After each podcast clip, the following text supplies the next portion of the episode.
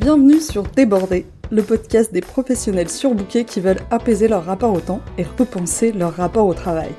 Je suis Carole Média, coach professionnel certifié et via ce podcast, je vous invite à questionner, challenger, bousculer vos manières d'appréhender votre temps et votre travail sous toutes ses facettes. Ce podcast est comme un buffet, je veux que vous puissiez venir y picorer ce qui vous sert au moment où ça vous est utile. Je ne vous promets pas que ce soit toujours confortable, mais ça pourrait bien élargir votre champ des possibles. Cet épisode est un épisode du lundi. Il s'agit donc d'une question d'auto-coaching à laquelle je vous invite à répondre et que je vous invite à laisser infuser toute la semaine pour voir ce qui se passe. Cette question existe aussi au format newsletter. Si vous voulez la recevoir chaque semaine en version écrite par email, c'est sur fitintheplate.coach slash newsletter. Maintenant, place à l'écoute de l'épisode.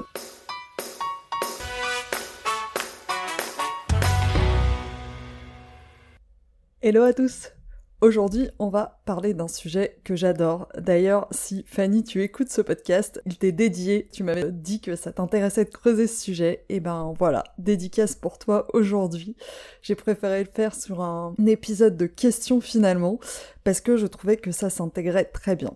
Le nudge, ou coup de pouce en français, c'est un concept qui vise à inciter les individus ou l'ensemble d'un groupe à changer leur comportement ou à faire certains choix sans les mettre sous contrainte, sous obligation ou menace ou sanction. Il s'agit d'influencer les motivations et d'inciter une prise de décision sans forcer, c'est-à-dire faire faire quelque chose à quelqu'un sans qu'il n'ait l'impression de faire un effort et sans même qu'il ait l'impression d'avoir été influencé. Dans le livre du même nom, qui s'appelle Nudge, Cass Sustain et Richard Taylor démarre avec l'exemple des cantines scolaires. L'ordre et le positionnement des plats a un impact énorme sur les choix des repas qui sont faits par les élèves dans les cantines scolaires.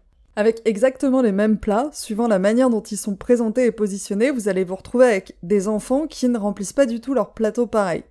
Donc vous allez vous retrouver avec euh, une majorité d'enfants qui vont remplir leur plateau de pâtes ou de biscuits, ou alors une majorité d'enfants qui vont remplir leur plateau de légumes et de fruits. En conclusion, nos choix ne sont pas rationnels et dépendent de détails qui, s'ils ne sont pas laissés au hasard, peuvent tout changer. Ce concept de nudge est souvent utilisé en marketing pour influencer les comportements d'achat, mais également dans le cadre de problématiques de société pour influencer les individus à faire des choix considérés comme meilleurs pour eux et leur santé, ou meilleur pour le groupe et la santé globale du groupe, quel que soit ce qu'on met derrière santé. Ce sujet issu du paternalisme libertarien pose bien évidemment de nombreuses questions éthiques comme qui est-ce qui décide de ce qui est bon pour moi et ma santé? Et pareil pour le groupe, qui est-ce qui doit décider de ce qui est bon pour le groupe et sa santé?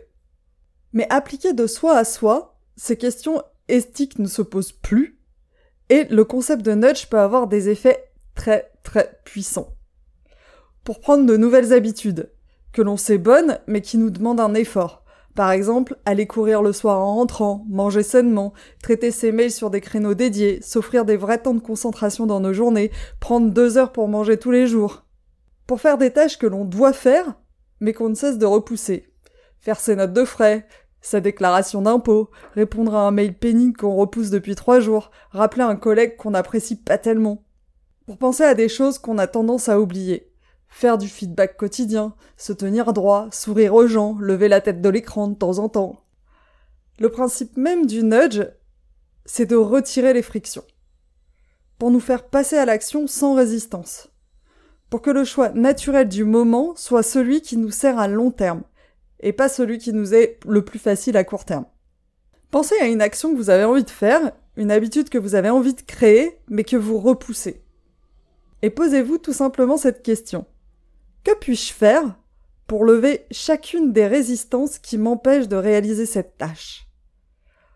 Autrement dit, comment je peux me rendre la tâche la plus simple possible, lever toutes les résistances pour que je n'ai plus aucune raison de ne pas la faire?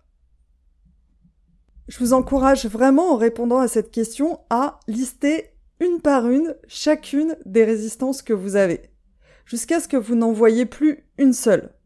Par exemple, si votre objectif est d'aller courir le midi, vous allez avoir plein de résistances. Par exemple, il va faire froid, ma réunion va déborder, j'aurai faim, je sais que j'aurai la flemme. Et suite à ça, je vous encourage à vous demander ce que vous pouvez faire pour lever chacune de ces résistances, une par une. Je vous rappelle que l'objectif, c'est qu'il ne reste absolument aucune friction. Donc globalement, sur le même exemple, comment vous pouvez lever chacune des résistances que j'ai citées? Si vous vous dites « il va faire froid », vous pouvez imaginer boire du thé et vous habiller ultra chaudement dans l'heure qui précède pour avoir presque trop chaud au moment de partir et avoir envie d'y aller, envie de fraîcheur. Ma réunion va déborder. Vous pouvez dès maintenant envoyer un mail aux gens qui sont avec vous dans cette réunion pour dire que vous devrez partir un peu brutalement 5 minutes avant la fin de la réunion. Si vous vous dites que vous aurez faim, vous pouvez soit vous prévoir un encas une heure avant, soit vous rappeler que, en général, oui, vous avez faim avant, mais vous n'y pensez plus trois minutes après avoir démarré le footing. Si vous vous dites, je sais que j'aurai la flemme, vous pouvez vous habiller et préparer toutes vos affaires dès le matin pour ne plus avoir qu'à sortir au moment venu. Et d'expérience, ce dernier point marche super bien. Si vous êtes déjà en tenue bien avant d'avoir démarré votre exercice sportif, c'est comme si vous vous étiez déjà engagé auprès de vous-même et vous n'avez plus du tout envie de revenir en arrière. En ayant visualisé tous les obstacles et en ayant mis en place toutes ces actions avant la réalisation de l'action, vous vous êtes auto-influencé pour faire le choix que vous aviez vraiment envie de faire. Vous n'avez pas mis tout ce poids sur votre pauvre futur vous qui, par défaut, lui, est programmé pour prendre des décisions en fonction de ce qu'il arrange dans l'instant. Je vous encourage à tester sur une action toute simple qui pèse aujourd'hui sur votre charge mentale. Je vous garantis que vous pourriez y prendre goût ultra rapidement. Le soulagement et la fierté d'avoir réalisé la tâche, et presque sans effort en plus, ça va vous convaincre. De quoi reconsidérer toute l'identité de procrastinateur ou de mec ou nana qui n'a pas de volonté que vous vous traînez depuis des années. Le call de coaching équilibre hebdomadaire fait complètement partie de ces coups de pouce que vous pouvez vous donner. Que puis-je faire pour lever chacune des résistances qui m'empêchent de mettre en place les actions que je sais pertinemment qu'elles sont bonnes pour retrouver l'équilibre qui me convient? Bah, prendre un coach qui vous challenge et vous botte les fesses une fois par semaine s'il voit que vous vous abandonnez. Pardonnez-moi l'expression, ça venait du cœur. Je prends encore des appels jusqu'à demain soir, si vous écoutez ce podcast le jour de sa sortie, c'est-à-dire le lundi 19 euh, septembre. Si vous voulez voir s'il reste encore une place et planifier un appel de dernière minute avec moi pour rejoindre cette promo, envoyez-moi un mail sur carole at ou alors contactez-moi par LinkedIn, je vous mets euh, tous les liens et mon adresse complète dans les notes de l'épisode. Et sur ce, je vous souhaite une excellente semaine à tous. Je vous remercie d'avoir écouté cet épisode jusqu'au bout. Je vous invite à vous demander ce que vous en avez appris et surtout comment vous pouvez appliquer cet apprentissage dans votre quotidien. Si cet épisode vous a fait penser à quelqu'un, n'attendez pas pour lui transmettre, ça pourrait changer sa journée et par la même occasion, ça m'aide aussi vraiment beaucoup.